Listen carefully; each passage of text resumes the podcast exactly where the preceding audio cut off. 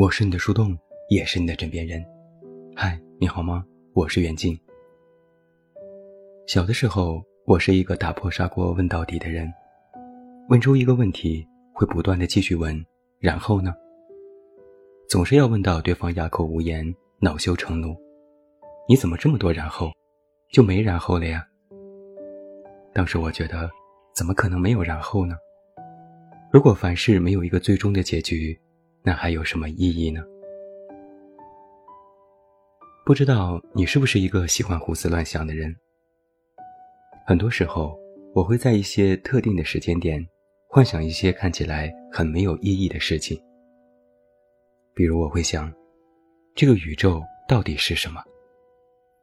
看过一些资料，光是银河系就有一千两百亿颗恒星，河外星系又大约有十亿个以上。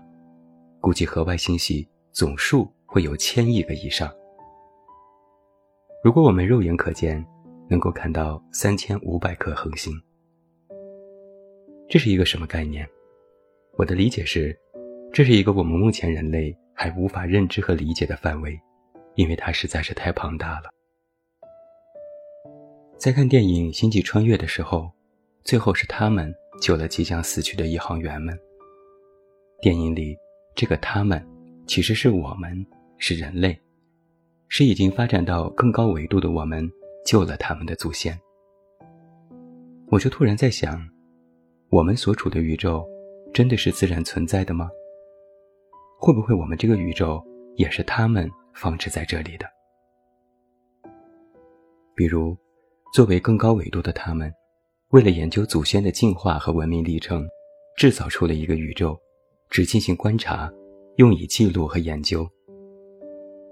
又或者，真的有什么外星文明，或者我们无法理解的生物，我们的宇宙只不过是他们最平常不过的一种分子，或者是一套实验装备，甚至是一种玩具。这些问题通通都没有答案，但是细想一下，还是会觉得有趣。虽然可能不知道答案。但绕了一圈，最终都会回到一个问题：既然宇宙的最终奥义无法解决，那生存在这里的我们有什么意义呢？挺没意思的。再来说说我们这颗星球。以前我曾经想过要做一些惊天地泣鬼神的大事，要被人记住，青史留名。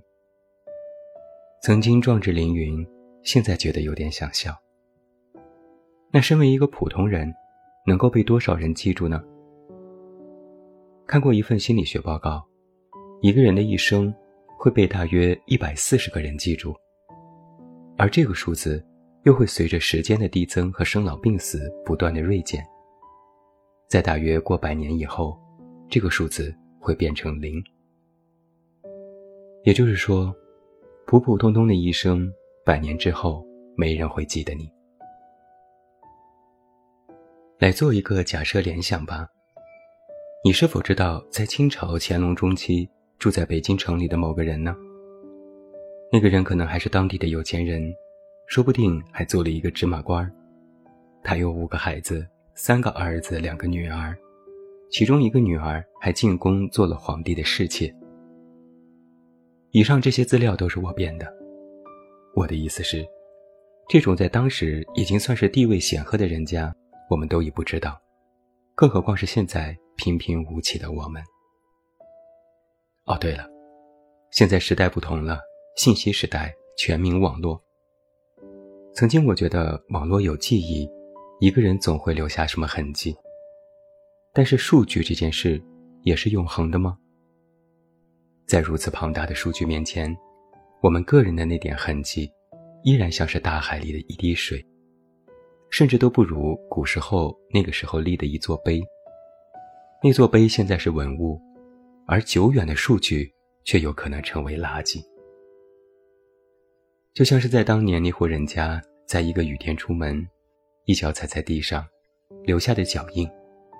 当时觉得这是自己来过的证据。可只要天晴了，人多了，那个脚印就不复存在了。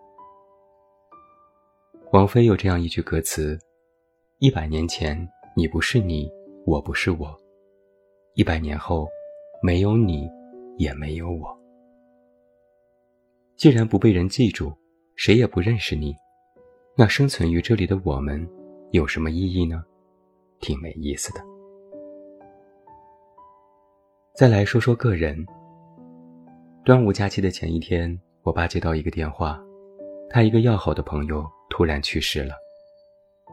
当时我家人买菜回来，鞋子还没脱就得知了这个噩耗，我妈当即愣在了原地，难以置信。那个去世的叔叔是晚上洗完澡，刚套上背心，突发急性心梗，一头栽到地上。等到幺二零急救赶到的时候，他已经没有了呼吸。抢救了一个小时都无济于事，然后就是办丧仪，三天后火化，亲戚朋友来了二百人，进行告别仪式，接着变成一堆灰，放入小盒子，束之高阁。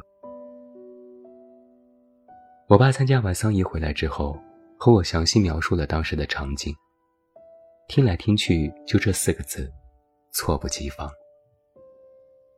从发病到去世，不过短短十几分钟；从去世到火化，不过三天。生与死的分界，有时就近这样短，人的一生就这么草草的结束了。我看过一个科普帖，国外有人研究过人在死时会怎样，有三千位濒死但又被抢救出来的人，描述了当时的那种感受。有的人看到了光，有的人穿越了隧道，有的人看到了去世的家人，有的人感觉身体轻飘飘。感受各不相同，但有一个共同点是，在那个时候充满了安详和宁静，像是忙碌了一辈子，终于可以歇一歇、松口气的轻松。反倒是有些被抢救回来的人会质问：“我刚才特别放松。”像要飞起来了，也感觉不到疼了。你拽我回来做什么？我爸妈年纪大了，身边有一些亲朋好友都已经去世了。